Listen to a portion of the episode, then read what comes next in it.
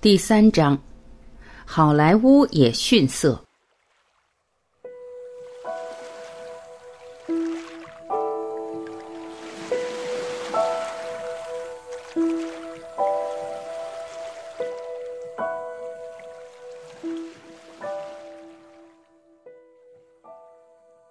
整个世界是一个舞台，所有的男男女女只不过是演员。有各自出场和退场的时候，有时候同一个人还要扮演几个角色。莎士比亚，皆大欢喜。现在我要介绍另外两个隐喻，他们会帮助你了解人性游戏和金钱游戏的真实本质，以及我们选择开展这些游戏的场所，为下一章介绍科学论述做好准备。这两项隐喻与游乐园和电影相关。游乐园特别被设计成有各式各样奇具和好玩的事物供人们娱乐的地方。你自由的选择去或不去游乐园，没有人拉你去或强迫你去。通常，你跟认识的人一起去游乐园，体验自己感兴趣的东西，忽略不感兴趣的东西。你自由决定何时抵达和离开，都随你意。你可能只去过一次或很多次。现在，我请你将这个世界和我们说的三维空间现实当成一个巨大的游乐场。如果你是一个无限存有，打算玩一场游戏，你不可能随随便便找一个游戏来玩，那样会让你无聊的抓狂。就好比一支职业篮球队跟一支高二年级的篮球队对打，实在无聊极了，一点挑战和意义也没有。这算不上是一场游戏。身为无限存有的你，如果打算玩一场游戏，那一定是终极游戏，是相当错综复杂又精心设计的游戏，能够让你时时刻刻都打起精神，接受挑战，绷紧神经，坐立难安。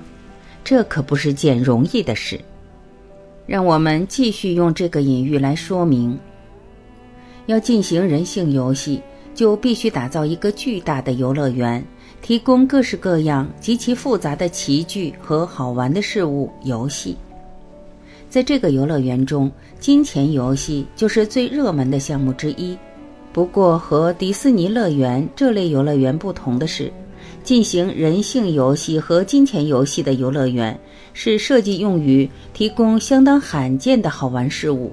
我将这些称之为纯体验式影视剧。我们先花点时间看看好莱坞电影。在好莱坞电影里，事情并不像表面所见的那样。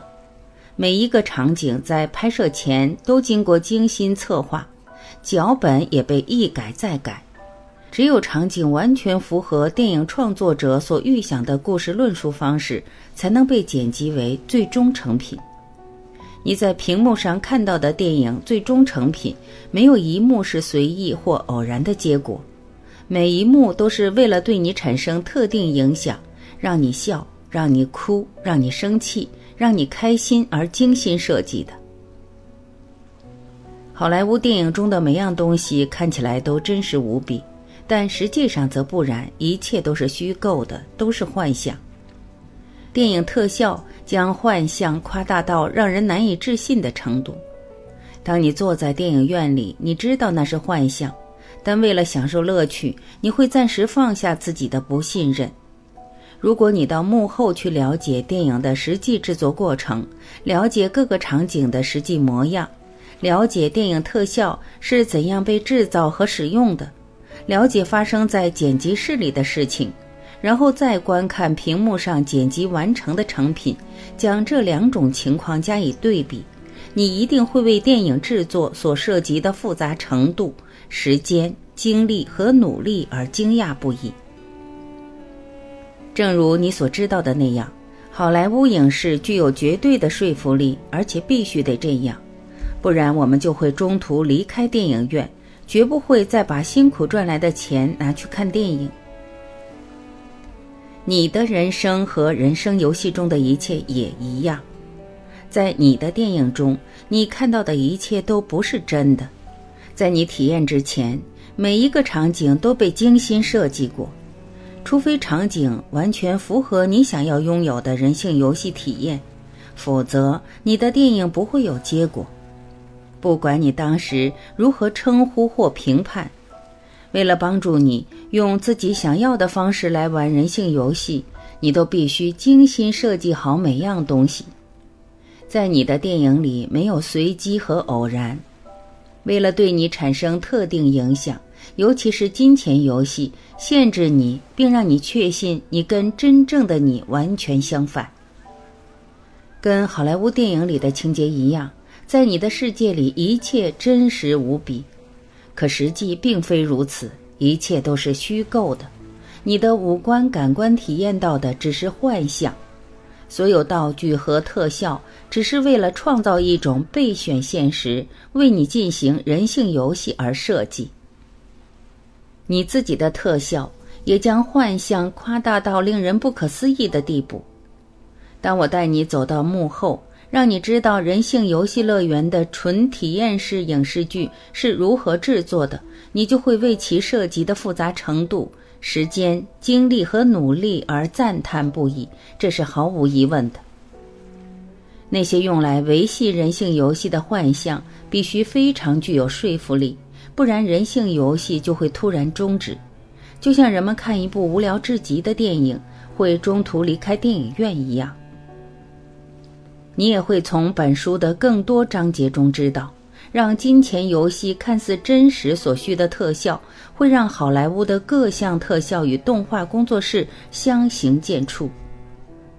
制作好莱坞电影要花费数百万美元，动员数千人参与，还要使用极为复杂和昂贵的电脑与其他设备。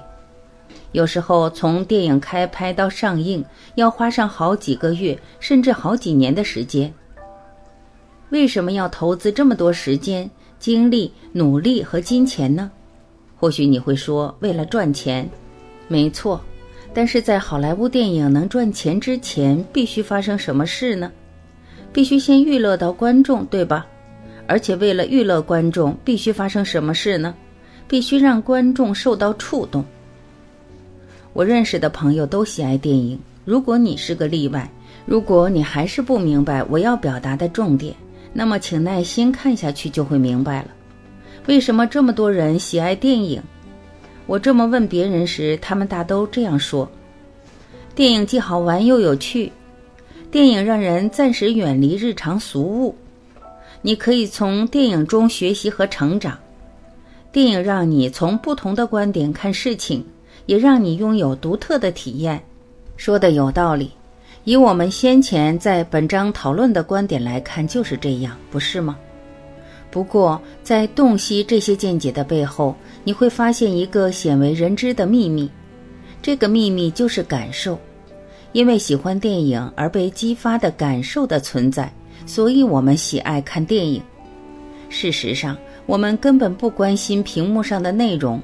只关心屏幕上的内容在我们身上所激发的感受，同时这也是人们喜欢阅读、参加和观看体育活动、听音乐、看表演、打电玩、坐摩天轮、玩花式跳伞、登山、蹦极等诸如此类活动的原因。所有这些都跟感受有关。外在体验的重要性在于它所引发的内在感受的强度。想想你最喜欢做的事，你喜欢参加或观看的某种游戏，你喜欢做的工作，你觉得很好玩的事，然后问自己：我为什么这么喜欢这个活动？是什么东西真正吸引我？你会知道，你真正喜爱的是内在感受，也就是这个活动所引发的内在情绪。人性游戏的情况也是一样。本质上，人性游戏只跟感受有关。在纯体验式影视剧屏幕上发生的每件事，只是一个引发特定感受的诱因，支持你以自己选择的方式在人性游戏乐园里玩耍。重点：从本质上来看，电影、人性游戏和金钱游戏都只跟感受有关。跟思考、逻辑或理性无关。让我再给你举个例子，以加深你对这个重点的了解吧。我从不痴迷棒球，但是有一次，当我和热爱棒球的朋友聊天时说，我比较喜欢足球，足球的动作比较多，节奏也快。对我来说，棒球既缓慢又无聊。你为什么那么喜欢棒球？棒球本来就是一种精神游戏，他说。棒球的乐趣来自观察概率性。每当有事情发生，不管是好球、坏球、界外球、触击球、一垒安打、二垒安打、三垒安打或全垒打，就会创造出全新的概率性组合。观察概率性和如果就可能发生的情境，就是棒球比赛的乐趣所在。人性游戏的设计也是为了让游戏以类似的方式运行。人性游戏也跟探索如果就可能发生的情境有关，因为每次有事发生时，一切都跟着改变，必须考虑并运用崭新的概率性组合。要让我们继续对人性游戏感兴趣，要想继续玩下去，就必须这样做。现在真正有趣的部分出现了。在电影院里，你只是看电影，就算你让自己融入剧情中，跟角色产生共鸣，但是你依旧知道你是你，你仍然知道自己是坐在电影院里看电影，也知道那是电影情节，它不是真的。你也知道这些情节跟你无关。总之，你跟电影里发生的事情是分离的。但是在进入人性游戏的第一阶段时，你不仅观看。还完全投入到故事情节中。想象一下，你坐在电影院里，看到电影开始上映，你纵身进入屏幕，忘了真正的自己是谁，开始扮演电影中的角色，以为自己就是剧中的人物，也以为电影中的所有人事物都是真的。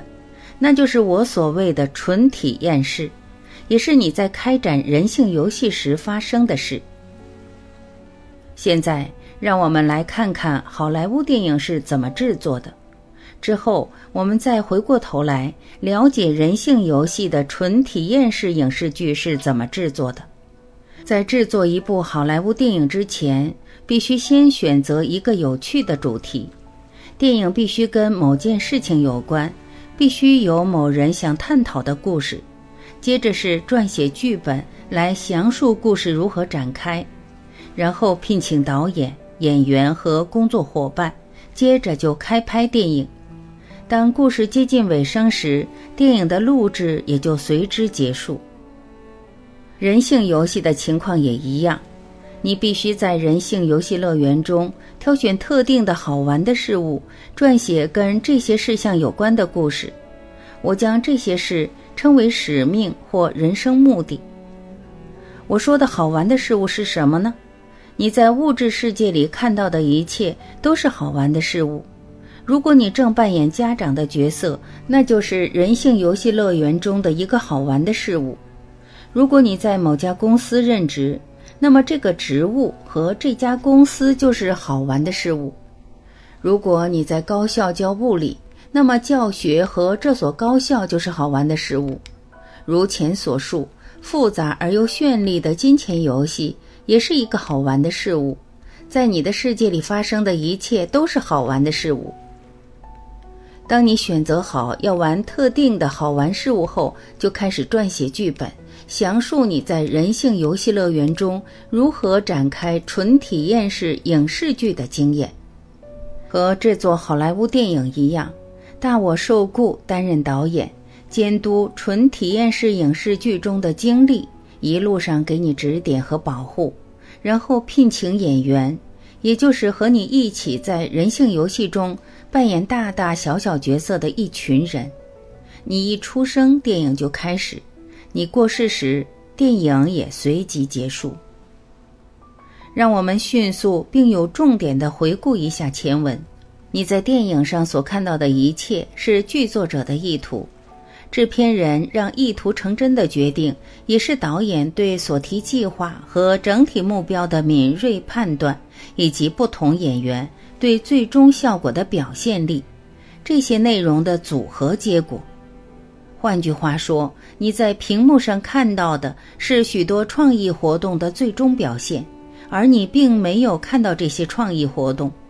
然而，这些你没看到的创意活动，才是你所看到故事剧情的主因和来源。在我十二岁时，祖父就是以这些看不见的创意活动让我大开眼界的。